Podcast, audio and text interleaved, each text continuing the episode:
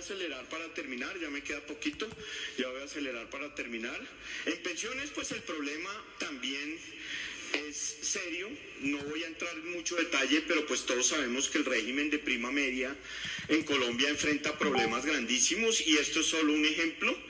Esto es solo para decirles, por ejemplo, todo lo que se recauda por IVA interno en Colombia hoy se dedica al pago de pensiones, casi todo. 48 billones de pesos del presupuesto. En total se dedican 73 billones de pesos, que es el 93% del recaudo del IVA. Entonces piensen ustedes, todo, casi todo lo que recaudamos en IVA se va para pagar unas pensiones y podríamos hacer muchas cosas con esa plata.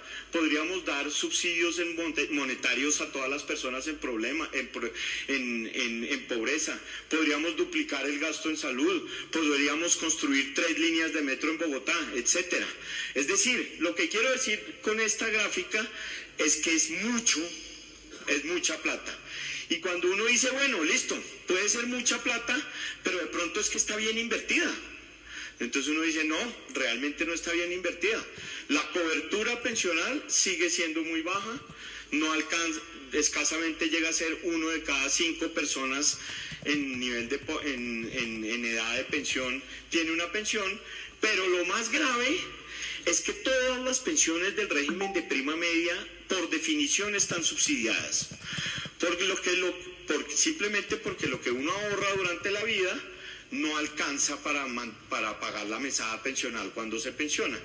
Y esos subsidios, que hoy en día son más o menos casi tres puntos del PIB, o sea, casi 35 billones de pesos, ¿quién los tiene? ¿Quién lo recibe? Lo recibe el 20% más rico de la población, recibe el 74% de esos subsidios. Y el 20% más pobre recibe el 0.5% de esos subsidios. Entonces uno dice, oiga, esa plata que es tan grande y que fíjense aquí, la persona de salario mínimo recibe 800 mil pesos mensuales de subsidio hoy en día. Una persona con una, con una pensión de 25 millones de pesos recibe 11 millones de pesos de subsidio. Y por eso es que se da esto. Entonces uno dice, usted me está diciendo que se está gastando 73 billones de pesos o 48 en el presupuesto nacional para subsidiar a las personas de mayores ingresos y la propuesta del gobierno es profundizar esto. O sea, meterle más plata a un sistema que le da subsidios a las personas que no lo necesitan, porque eso es este pilar. Con este pilar nosotros estamos totalmente de acuerdo y lo hemos dicho mil veces, ¿sí? Pero obviamente no en este monto, porque este monto no lo podemos pagar.